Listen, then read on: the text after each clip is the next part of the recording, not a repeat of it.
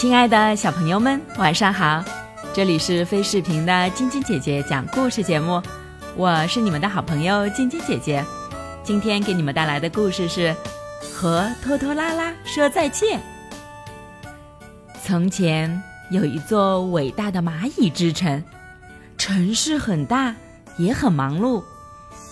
一天，有两家人打算离开拥挤的城市，到乡下生活。他们分别是先干再玩一家和拖拖拉拉一家。拖拖拉拉一家收拾好了全部家当，他们渴望找到一片新的乐土尽情享乐。先干再玩一家也收拾好了全部家当，一城里的朋友们分离，让他们感到很难过。但是要在乡下建立一个新家，又让他们感到很高兴。两家人跟朋友们挥手告别后，便上路了，去往更大、更辽阔的世界。先干再玩，爸爸立即把家人召集在一起，说：“盖一个新家需要付出很多艰辛，我们现在就开始干活吧。”拖拖拉拉爸爸则立即找了个地方休息，说：“嗯，我们有很多时间去盖新家。”我们先休息玩耍一下吧。先干再玩一家决定找一个食物丰盛的地方安家。他们费力的找了很长时间，终于找到了合适的地方。这个地方更方便我们找到吃的。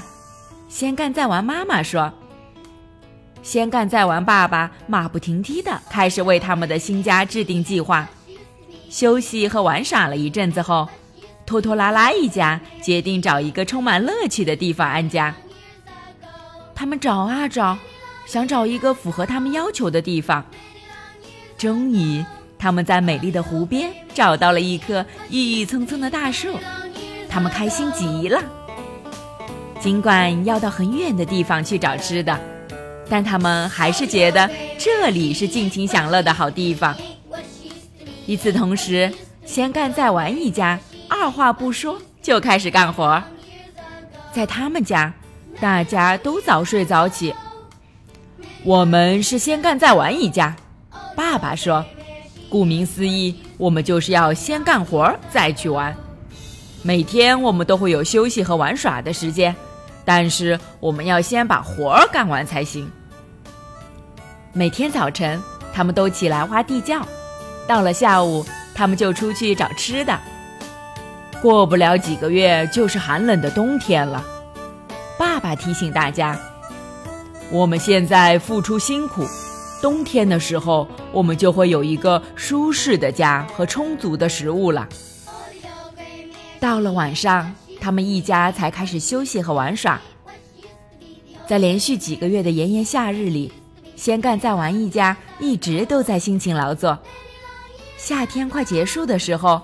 他们的新家眼看就要盖完了，他们的地窖也差不多堆满了食物，可他们还是每天出去找吃的，以确保他们有足够的食物过冬。而湖边却是另一番景象，因为拖拖拉拉一家没有一个人愿意辛勤劳作，所以他们只好匆匆搭了一个小窝棚凑合着。他们倒是也想住舒适的大房子。不过，那要等到以后再盖。眼下，他们只想着尽情玩乐。到了晚上，他们很晚都不睡觉，一直看他们喜欢的电视节目。因为他们很晚才上床，他们也很晚才睡着。他们甚至常常都懒得爬上床去睡。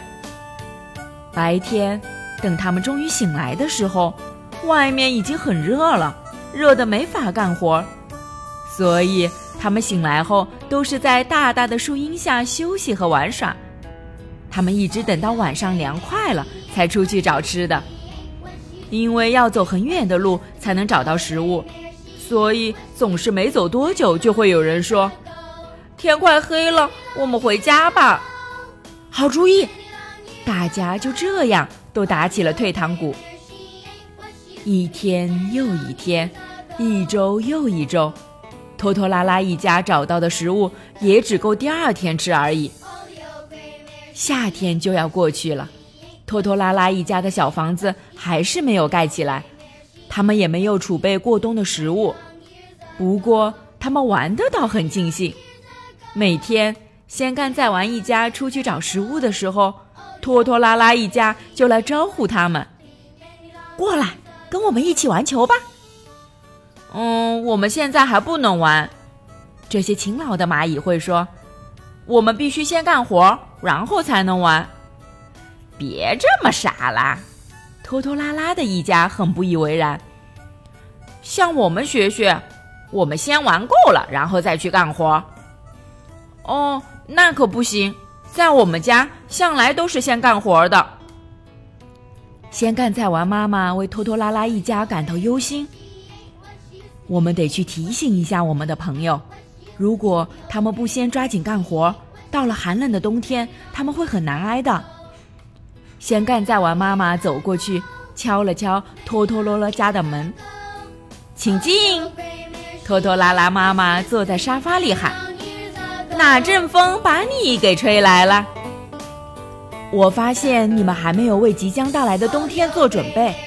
先干再玩，妈妈提醒他：“到时候天会变得非常冷，就很难再找到食物了。”哦，不要为我们担心。拖拖拉拉妈妈轻松地说：“我们一家人就是爱玩，不过我们还有的是时间去储备过冬的食物。不管怎么说，还是要谢谢你跑一趟。”先干再玩，妈妈忧心忡忡地离开了。她为拖拖拉拉一家感到难过，因为她知道他们在即将到来的寒冷冬天一定要吃很多苦。那么接下来故事又会怎么发展呢？明天继续来听晶晶姐姐讲故事吧。今天是山东省滕州市严卓雅小朋友的生日，晶晶姐姐和小羞羞、小点点还有小朋友们在这里祝我们的小宝贝生日快乐，每天都健康快乐的成长哦。喜欢晶晶姐姐讲故事节目的朋友们，可以关注微信公众号“飞视频”，收看我们为爸比和小朋友们精心准备的《爸爸来啦》系列亲子节目。也可以通过喜马拉雅收听晶晶姐姐讲故事电台广播。宝贝们的家长可以将小朋友的生日、姓名和所在城市等信息，通过非视频微信公众号发送给我们，我们会在宝贝生日当天送上我们的生日祝福哦。好了，小朋友们，祝你们做个好梦，晚安。